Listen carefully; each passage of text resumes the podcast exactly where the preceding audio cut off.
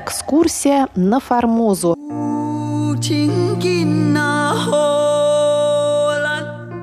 В эфире русской службы Международного радио Тайваня передача «Экскурсия на Формозу». У микрофона Мария Ли. Здравствуйте. Напоминаю, что эта рубрика основана на книге Валентина Лю «Экскурсия на Формозу. Этнографическое путешествие Павла Ивановича Ибиса».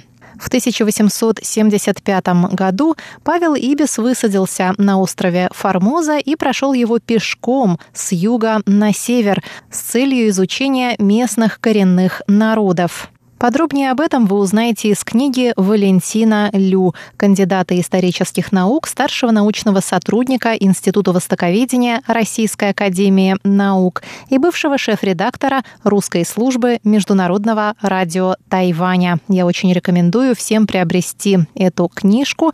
Ссылку вы можете найти в описании к этой передаче на нашем сайте ru.rti.org tw. Напомню, что книга Валентина Лю «Экскурсия на Формозу. Этнографическое путешествие Павла Ибиса» вышла в прошлом году в издательстве «Весь мир».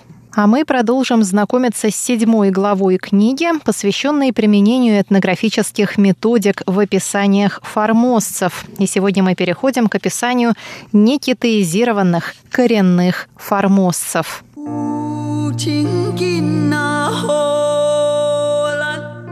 Главным предметом внимания прапорщика на протяжении всего этнографического путешествия оставались формозские аборигены.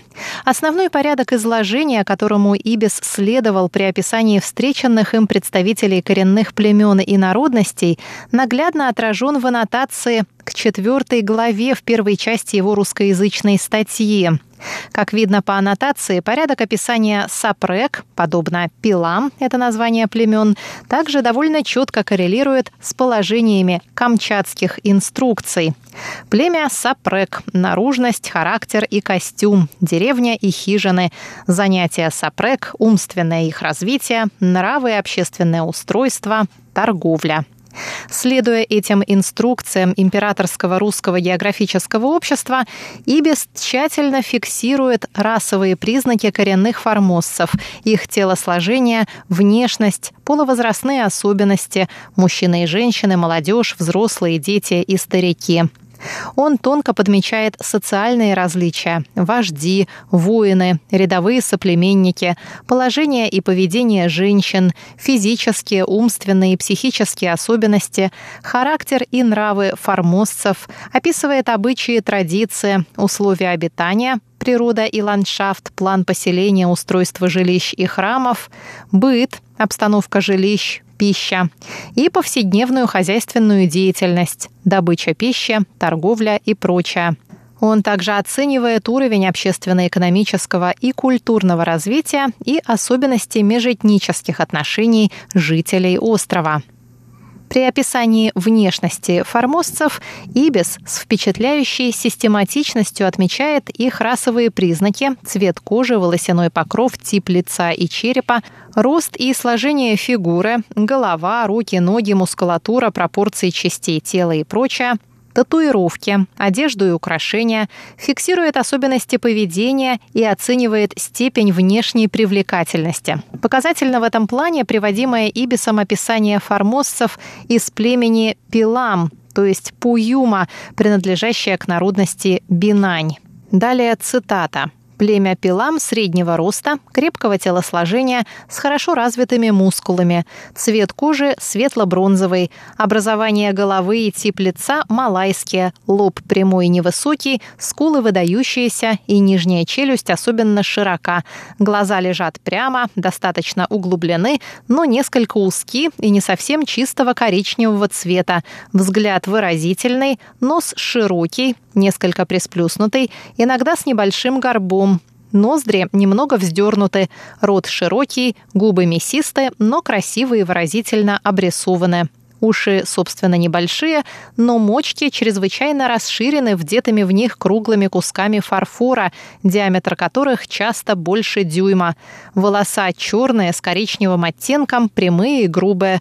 Борода чрезвычайно редкая. Брови красивые, но редко густые. Выражение всей физиономии задумчивое, серьезное, часто мечтательное, даже мрачное. Женщины также относительно среднего роста, но некрасивы. Черты лица очень неправильны, шея коротка и плечи слишком высоки для женщины. Бюст и таз, однако, образованы недурно. Далее Ибис переходит к столь же детальному описанию одежды, причесок и украшений мужчин, стариков и женщин пилам, зафиксировать которые, вероятно, помогли полевые записи и зарисовки. Великолепным по степени детализации выглядит описание внешности вождя племени Сапрек, отмечает Валентин Лю, и далее цитата. На пороге ожидал нас сам хозяин, одетый, по-видимому, в полную парадную форму. На нем были две суконные куртки. Внизу красная, обшитая желтыми шнурками, сверху синяя, с красными обшлагами и грудью, разукрашенную шитьем того же цвета и несколькими рядами японских десятицентников. Вместо штанов на нем были обшитые разноцветными шнурками два черных передника, достигавшие только до половины загорелых ляжек. На шее красовались крупные мелкие бусы. Волоса были убраны лентами, бусами, бубенчиками и подаренную мною цепочку. На руках были браслеты, в ушах блестели круглые куски зеркального стекла. Не менее последовательны, детализированы и достоверны описание внешности и одеяний женщин-пилам. Далее цитата. Татуировки, как у Пилам, так и у всех племен южнее, я никакой не заметил. Женщины, которых я видел здесь, были все одеты как китаянки, в белые широкие штаны и синие блузы с короткими рукавами и разрезами по бокам. Гладко причесанные и завязанные на затылке волоса были разукрашены рядами красных лент и крупных желтых бус, которые обвивают всю голову. У иных было до десяти и более проволочных браслет на руках и множество колец на пальцах. Разумеется, как военный человек, Ибис уделил должное внимание не только женщинам, но также описанию примитивного холодного и огнестрельного оружия аборигенов, их отношению к смерти, традиции погребения и к алкоголю. Оружие пилам составляют прямой нож в 2 фута с деревянной рукояткой, пика, состоящая из бамбукового шеста фут в 10 длины и прикрепленного к нему острого ножа в 6 или 9 дюймов, простой лук из крепкого дерева с кожаную тетивою и бамбуковые стрелы с железными, неотравленными оконечностями. И, наконец, фитильное ружье, ствол которого длиною в 4, а приклад только в 1 фут. По словам Пепо, знающих их хорошо, они не злы, но коростолюбивы и в пьяном виде буйны и опасны. Не стесняя себя шорами искусственной академичности и социальных предрассудков, Ибис прилежно фиксировал не только недостатки, но и достоинства жителей острова. В своих статьях он много раз приводит самые позитивные отзывы о добрых нравах простых формозцев, как китайцев, так и аборигенов. Сравнивая между собой самих аборигенов, Ибис открыто отдает свои личные симпатии племени Сапрек из народности Пайван.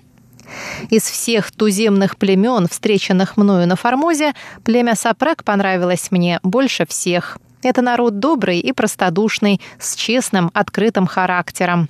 Имея мало потребностей, удовлетворяемых легким трудом и частью самой природою, они ведут свободную и беззаботную жизнь и, по-видимому, вполне счастливы и довольны своим положением.